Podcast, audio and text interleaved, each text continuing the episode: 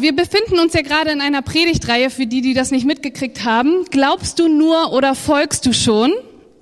Cool, Technik, ihr seid einfach toll. Ich bin begeistert. Ähm, und heute ist mein Teil, der zweite Teil von der Predigtreihe. Und ich habe sie betitelt Der Schlüssel zum Himmelreich. Für die, die jetzt mitschreiben. Ein paar Vitamin Bler äh, müssen ja mal mitschreiben im Gottesdienst. Das ist richtig sinnvoll. Also wenn ihr einen Zettel und einen Stift habt, wuppt den raus, schreibt mit, nehmt alles mit, was ihr kriegen könnt. Ihr dürft auch eure Handys rausholen, ab und zu mal ein Selfie machen vielleicht und dann schaukeln wir das schon hier. Ähm, Andi hat letzte Woche über Jüngerschaft geredet und wir hatten auch ein Theaterstück und für die, die sich dran erinnern, da gab es eine junge Frau, die hat hier ihr Ikea-Regal aufgebaut und war ganz begeistert, dass sie das jetzt alleine geschafft hat. Ich glaube, es war auch ein bisschen schief, aber es sah ganz gut aus. Und diese Frau hat einen Flyer mit nach Hause gebracht, nämlich eben den Flyer, den ihr da hinten seht, den hat sie bei Ikea gekriegt und hat das vorgelesen und gesagt, glaubst du noch oder lebst äh, oder folgst du schon? Glaubst du nur oder folgst du schon? Und hat dann immer so nachgedacht und gesagt, hm, also steht doch irgendwie nicht im Widerspruch zueinander. Also für mich ist das dasselbe. Und dann hat sie, für die, die sich erinnern, irgendwie gezeigt, dass sie alles in ihrem Leben, in ihrem Alltag macht, was irgendwie nicht auf Nachfolge äh, hin, hindeutet, sondern eher auf, naja, ich glaube an Gott. Ist ja logisch, wer denn irgendwie nicht? Ist ja auch ganz nett, an Gott zu glauben, eine höhere Macht.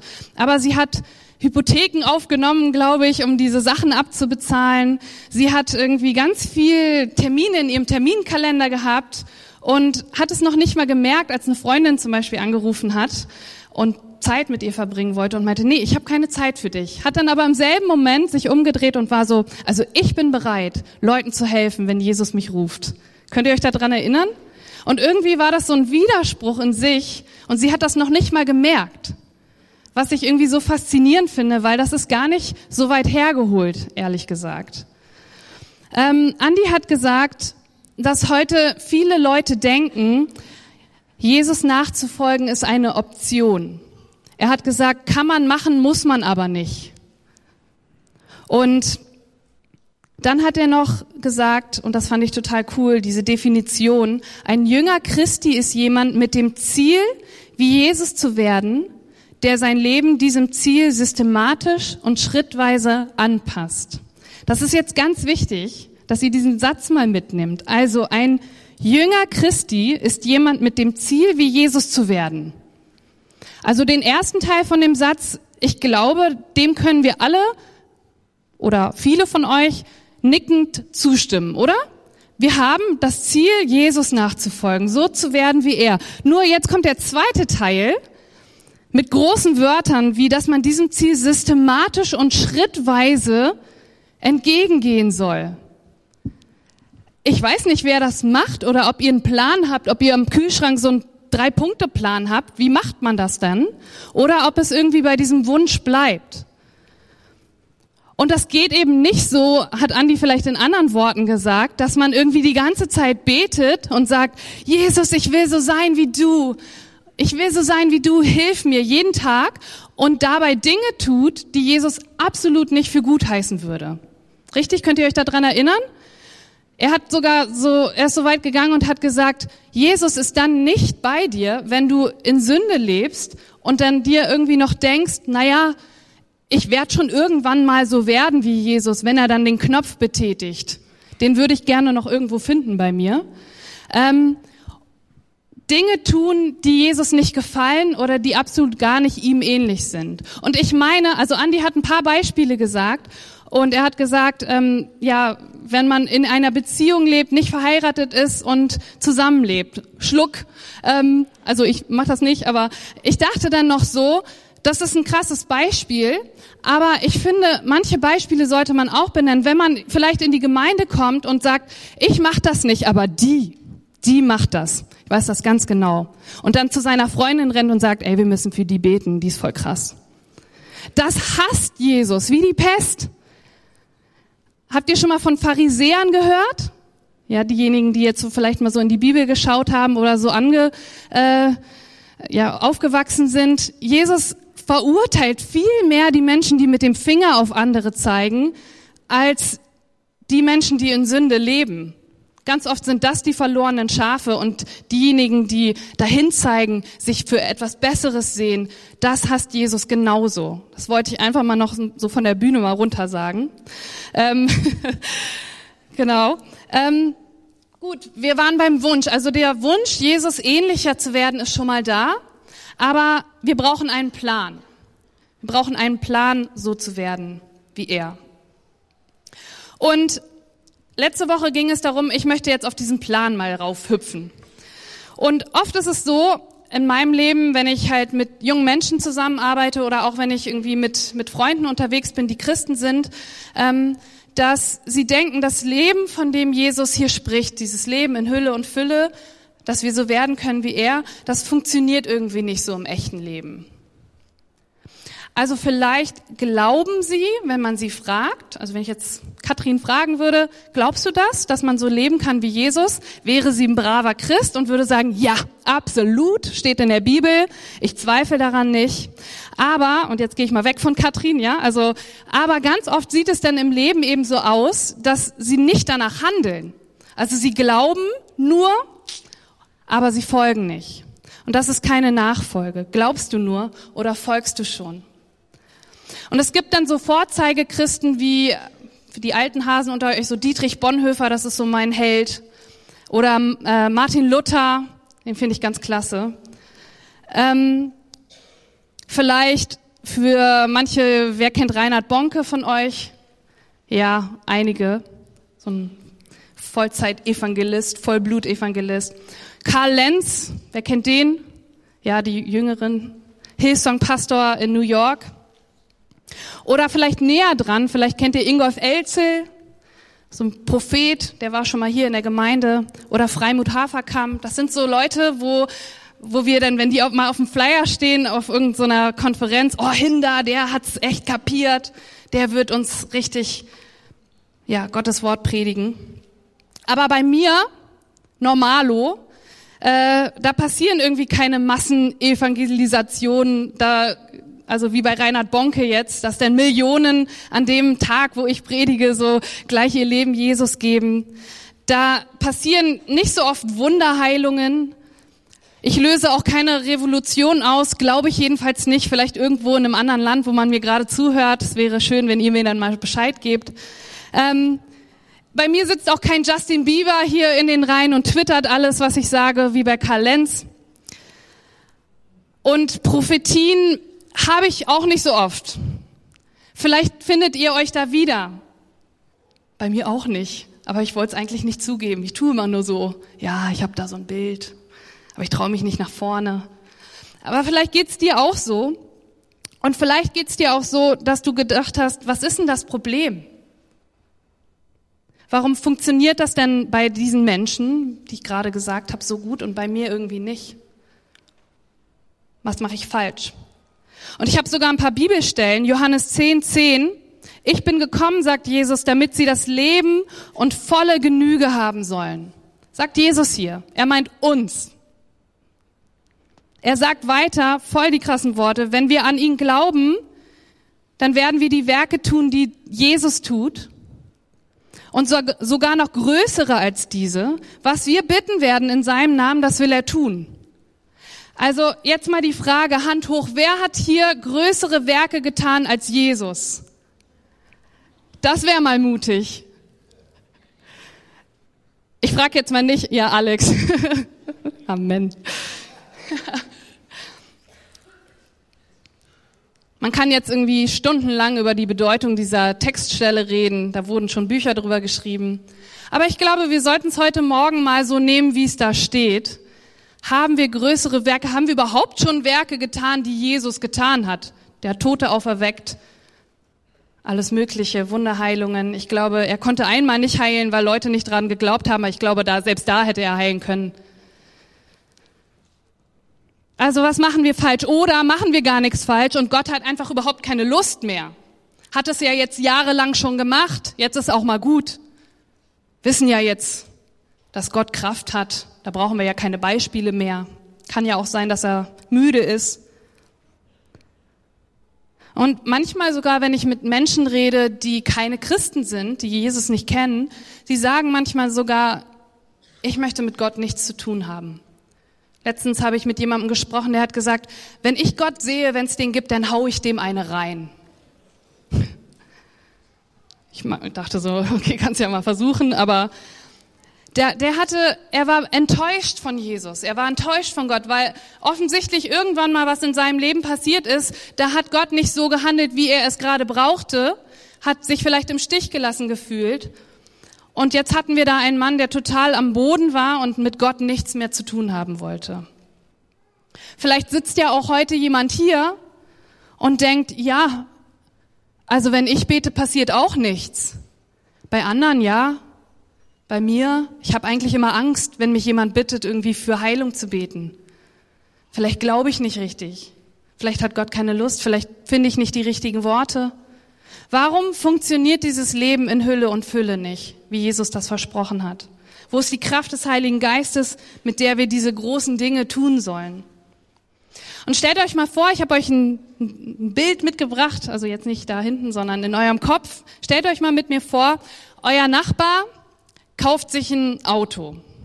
Ich habe extra gegoogelt, was jetzt so das neueste Auto ist, habe so irgendwie so eine Autoshow 2015 und hier die, wer kennt sich mit Autos aus? Maserati, Maserati Quattroporte.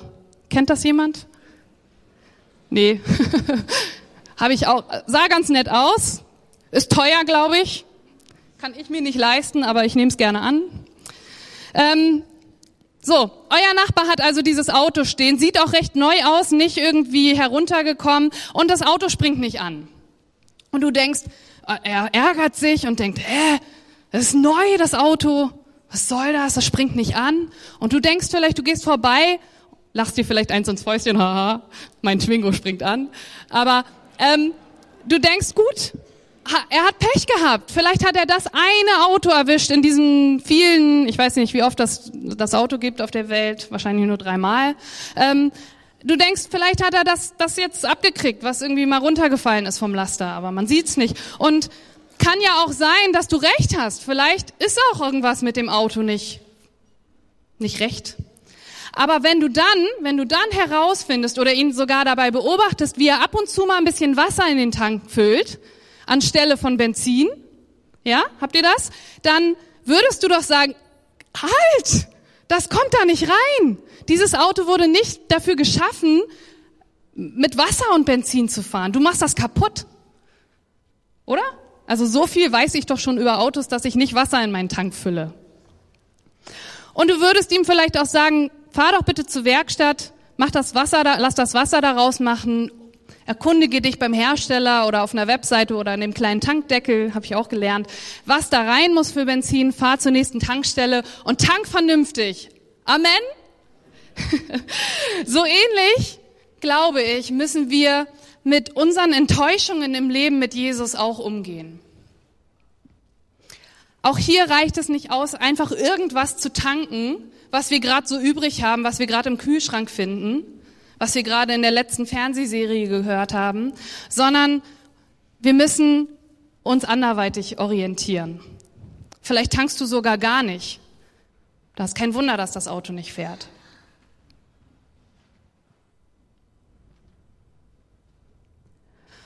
Und um Jesus wirklich nachzufolgen, müssen, wir zuerst einmal Jesus kennenlernen, so wie er wirklich ist müssen irgendwie herausfinden, was denn der richtige Treibstoff ist für unser Leben, für unser Leben mit Jesus. Und dann müssen wir die Frage beantworten, jetzt passt auf, wer ist unser Lehrer? Ist Jesus unser Lehrer, dem wir wirklich nachfolgen können, dem wir vertrauen können?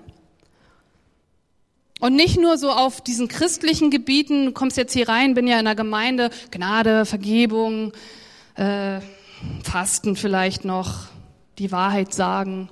Nicht nur das, sondern jeder Aspekt in unserem Leben. Und ganz oft kommen Christen gar nicht auf die Idee, jemand, also Jesus als jemanden zu sehen, der zuverlässige Informationen über ihr Leben geben kann. Und deswegen werden sie auch nicht seine Schüler.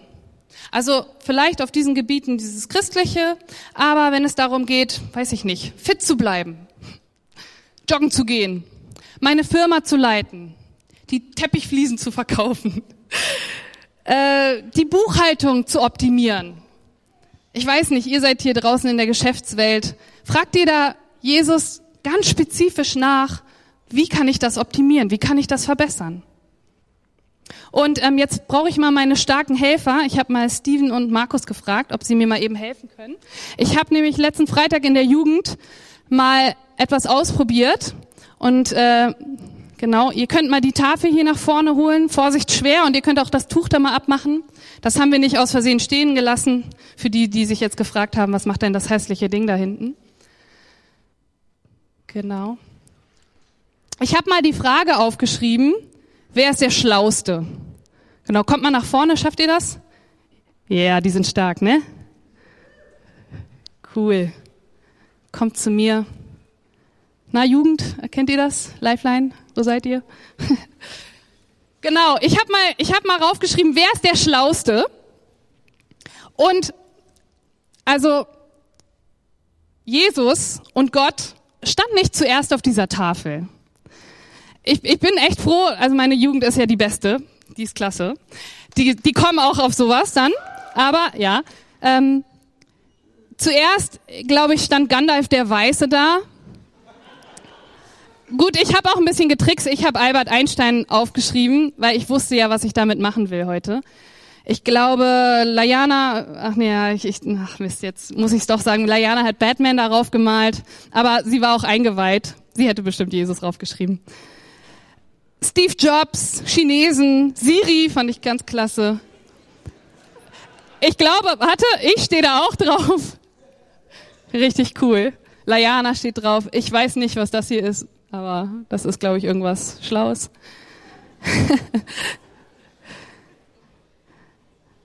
Dr. Allwissend. Ja, okay, danke schön. Ihr könnt die wieder zurückstellen. Ähm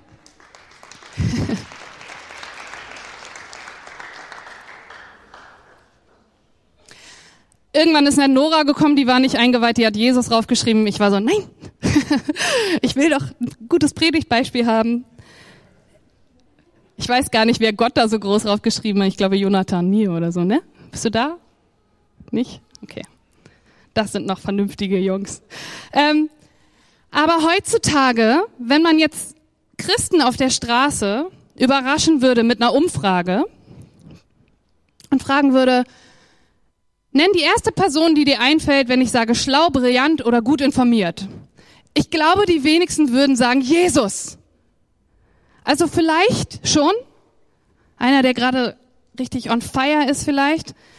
Aber jetzt mal ehrlich, ich glaube, wir würden irgendwie Einstein oder, weiß ich nicht, Steve Jobs, Angela Merkel, wie auch immer. Helf mir mal, Michi. Wer ist denn gut informiert? Michi Heidmann. sagen. Das würde ich sagen. Ähm, aber wie kann Jesus wirklich Herr in unserem Leben sein, wenn er in unseren Köpfen irgendwie gar nicht da auftaucht bei schlau, brillant, relevant, sondern eher irgendwie so nebulös irgendwo dahin dümpelt, irgendwie so eine Ikonenfigur Jesus. Wenn er wirklich heilig ist, kann er dann naiv sein? Oder unwissend? Und wenn er all die Eigenschaften, die wir von ihm kennen, die wir vielleicht besingen hier im Lobpreis, wenn er die alle hat, müsste er dann nicht der intelligenteste und der scharfsinnigste Typ sein, den du je getroffen hast? brauche immer ein bisschen. Das größte Genie, das jemals gelebt hat, mit den besten Kenntnissen zu den allerwichtigsten Themen. Ja, genau, Amen. Ha, da sind sie. Wie wollen wir Jesus bewundern können, wenn er in unseren Köpfen gar nicht auftaucht als derjenige, der relevante Sachen zu sagen hat für mein Leben?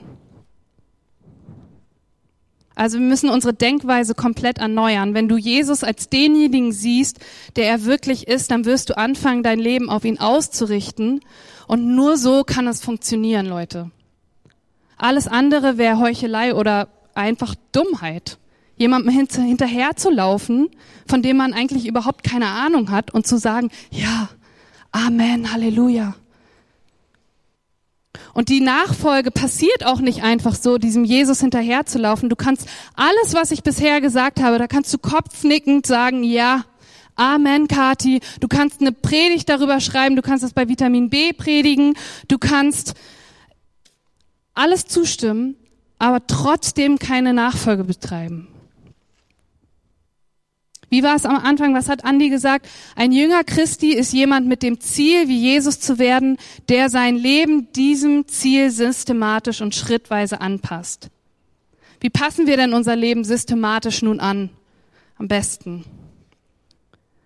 Und es gibt einen Weg, wie man diese Aufgabe als Mitarbeiter, als Nachfolger Jesu bewältigen kann und trotzdem Freude empfinden kann bei dem, was man tut und nicht wund läuft irgendwann. So wie Jesus und wie seine Jünger damals unterwegs waren. Und Jesus hat uns nämlich Schlüssel zu diesem Himmelreich gegeben. In Matthäus 16, 19 steht, ich werde dir die Schlüssel des Himmelreichs geben. Was du auf der Erde bindest, das wird im Himmel gebunden sein. Und was du auf der Erde löst, das wird im Himmel gelöst sein. Wenn wir Jesus vertrauen, der Gewalt hat über Himmel und Erde, dann haben wir Zugriff auf diese Schätze. Und wenn du diesen Schlüssel bekommst, dann ist es manchmal so, dass du denkst, so, jetzt habe ich den Schlüssel von Jesus gekriegt, jetzt krempe ich das ganze Königreich mal um. Ähm, ich habe jetzt hier den Schlüssel, du kommst rein, du nicht, und wir müssen um, umgestalten hier. So, jemand kommt hier nicht rein, wir müssen alles neu strukturieren und dann reißt du diesen Schlüssel, du be benutzt ihn nicht für das, was du eigentlich machen sollst. Ich wohne gerade bei äh, guten Freunden zu Hause, bin gerade auf Wohnungssuche und bin bei Holly und Pedi untergekommen und die haben mir ihren Schlüssel gegeben. Hier. Wo ist er? Ja. Hier. Gleich in die Hand gedrückt. Hier ist der Schlüssel. Ich kann also alles benutzen, naja, nicht alles, ähm, was in diesem, sich in diesem Haus befindet. Ich komme zur Tür rein. Ich habe das Vertrauen, in dieses Haus reingehen zu dürfen. Und das heißt aber nicht, dass ich jetzt Eigentümerin dieses Hauses geworden bin. Das wäre ja noch schöner, würde Holly jetzt sagen. Ähm, ich weiß gar nicht, wo ihr sitzt, aber danke. Ähm, und ich, ich kann auch nicht einfach reinkommen und sagen, also wie das hier aufgebaut ist, das müssen wir alles ganz anders machen. Passt mal auf, ich zeige euch das mal.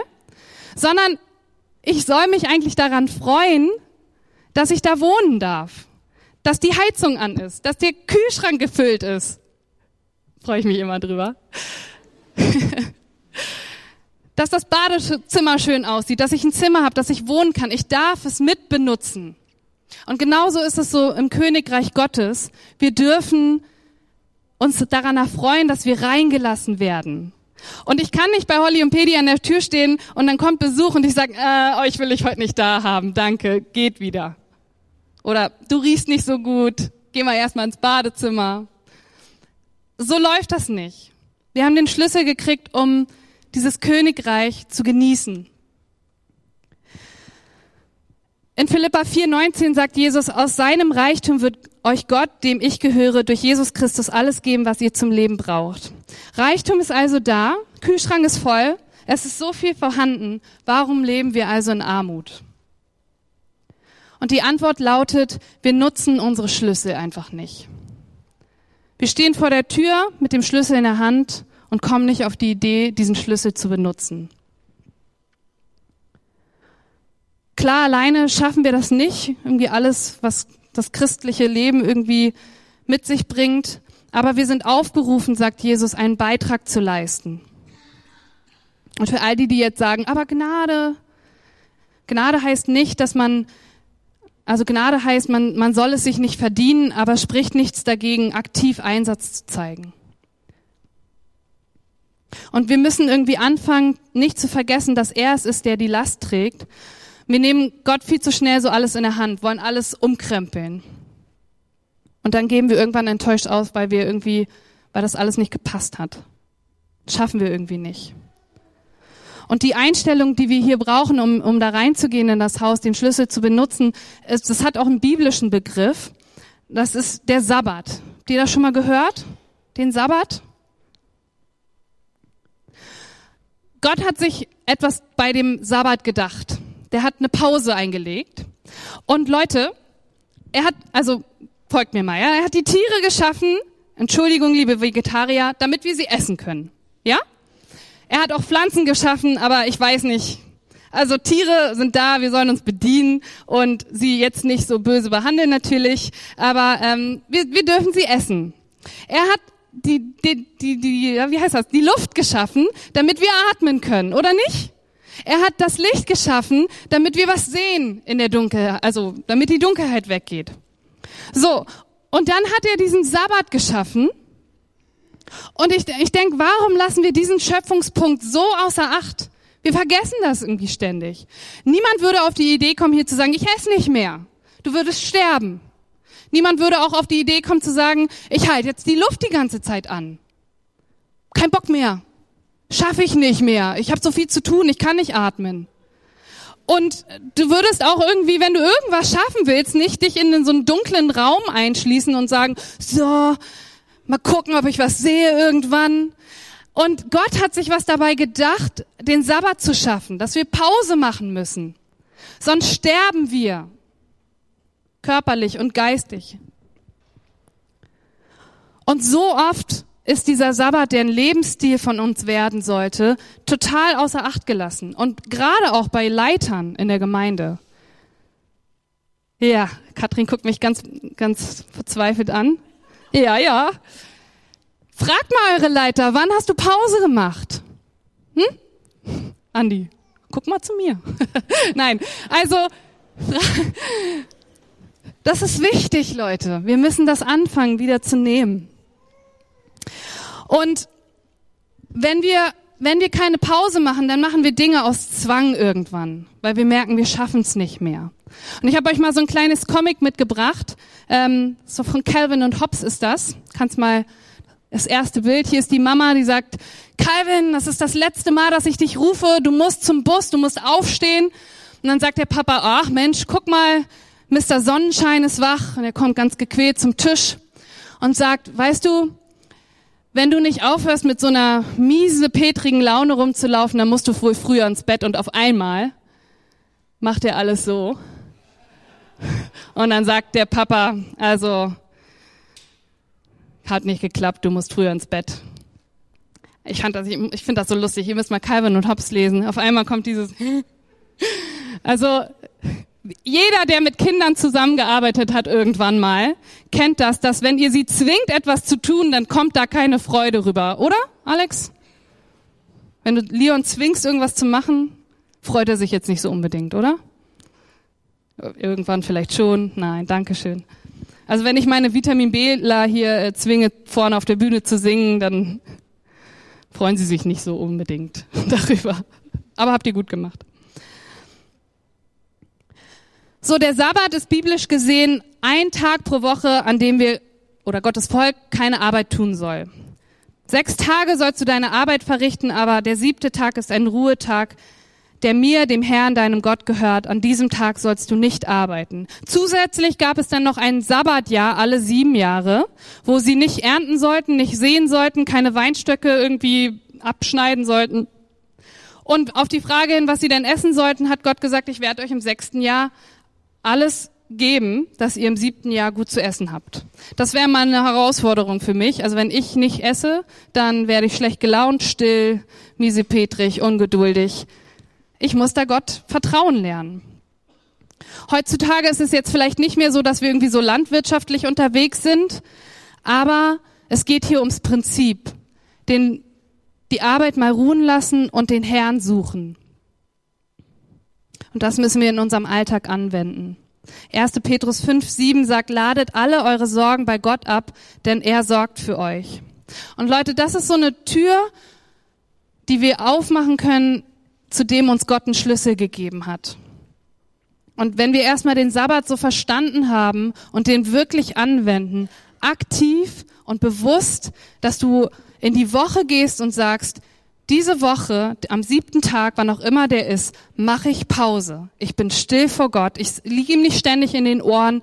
Und jetzt, und jetzt, Herr, sprich, Herr, sprich, sag mir was, ich muss was schaffen. Ich habe schon Zettel und Stift bereit. Lass doch einfach mal Gott machen. Komm mal zur Ruhe. Hör auf ihn. Vielleicht sagt er dir mal irgendwas. Und wir haben den Schlüssel schon bekommen von Jesus.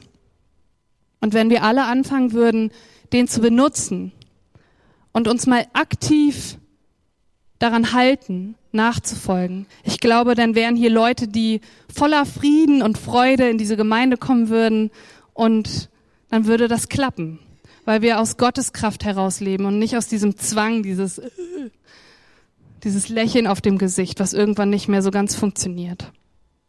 Das möchte ich. Ihr auch? Seid ihr noch da? okay. Ich will noch für uns beten. Ich möchte aber auch noch für die Leute beten, die vielleicht hier sind, die sagen, hey, ich war letzte Woche da, ich habe von Andi gehört, dass so ein Jünger mehr bedeutet, als nur dran zu glauben, dass Jesus da irgendwie oben ist. Und dann komme ich in den Himmel und dann ist alles gut. Und vielleicht sitzt du diese Woche hier und bist so, ey, es gibt einen Plan. Jetzt, jetzt weiß ich so, wo ich anfangen soll. Und du hast dich aber noch nicht für diesen Gott entschieden. Aber jetzt hämmert so dein Herz und du sagst, ich glaube, also wenn das, was Kathi da vorne gesagt hat, dass ich ein Leben in Hülle und Fülle haben kann, dass Heilungen passieren, nicht um der Heilung willen, sondern damit Jesus irgendwie in die Welt reingebracht wird und du irgendwie denkst, cool, dieses Abenteuer will ich erleben, dann will ich dich bitten, dass du gleich bei einem Gebet, was wir an die Wand machen wollen, ich glaube, das haben wir schon, dass du das gleich mit uns mitbetest. Okay? Ich mache das heute mal so ganz privat. Aber ich möchte auch für uns als Gemeinde bitten, dass wir ähm, aus Gottes Kraft nächste Woche leben. Dass wir uns auf die Fahne schreiben, ich mache mir mal einen Plan, wie ich von A nach B komme. Und fang an, Gott das Beste von meiner Zeit zu geben und mal still zu werden vor ihm. Vielleicht steht ihr auf, ich bete für euch und dann leite ich das mit ein paar Worten ein und dann beten wir das zusammen. Aber lasst mich vorher für euch beten, liebe, liebe Gemeinde. Herr Jesus, ich danke dir für dein Wort, Herr. Ich danke dir, dass es so reich ist an Dingen, die wir entdecken können und so tiefe Wahrheiten beinhaltet, Jesus. Und wir wollen aufhören, als FCB nur daran zu glauben oder kopfnickend dazustehen und zu sagen, ja, so muss man das machen, aber einfach nicht den Schlüssel zu benutzen. Und Herr, ich bitte dich, dass du uns drängst und dass du uns immer mehr einlädst und ziehst zu dieser Tür hin, dass wir den Schlüssel in Schlüsselloch stecken und sagen, ich benutze das jetzt. Ich mache mich auf den Weg und ich fange an, wirklich nachzuforschen, wirklich nachzugehen und dich, Jesus, zu erfahren. Und für diejenigen, die jetzt hier sind, die diesem Jesus irgendwie eine Chance geben wollen und sagen wollen, ich möchte diesen Jesus in meinem Leben haben, wollen wir alle zusammen jetzt das Gebet beten und ich bitte die Gemeinde einfach laut mitzubeten. Jesus Christus, ich weiß, dass du für mich gekommen bist und mich liebst. Es gibt nichts, was ich tun könnte, damit du mich mehr liebst. Und durch nichts, was ich tue, würdest du mich weniger lieben. Du bist für mich gestorben und auferstanden. Ich glaube an dich. Du bist mein Gott, mein Retter und mein Herr. Bitte schenke mir die Vergebung meiner Schuld. Ich möchte als dein Kind leben und du sollst mein ganzes Leben bestimmen. Ich danke dir, dass ich durch dich frei bin, neu anzufangen und ein Leben in Ewigkeit habe. Amen. Dankeschön. Ich übergebe mal ans Lobpreisteam. Aber wenn du heute Morgen hier bist, ihr könnt euch gerne setzen, ähm, und dieses Gebet wirklich das erste Mal gesprochen hast, dann komm doch, sei diesmal jetzt mutig und komm nach vorne. Ich und Andi, wir werden da vorne stehen, Michi vielleicht auch, ich weiß es nicht genau, mal gucken. Ähm, und wir wollen euch treffen, wir wollen zusammen mit euch feiern und euch ein paar Dinge sagen, die ihr für euer Leben einfach auch braucht. Dankeschön.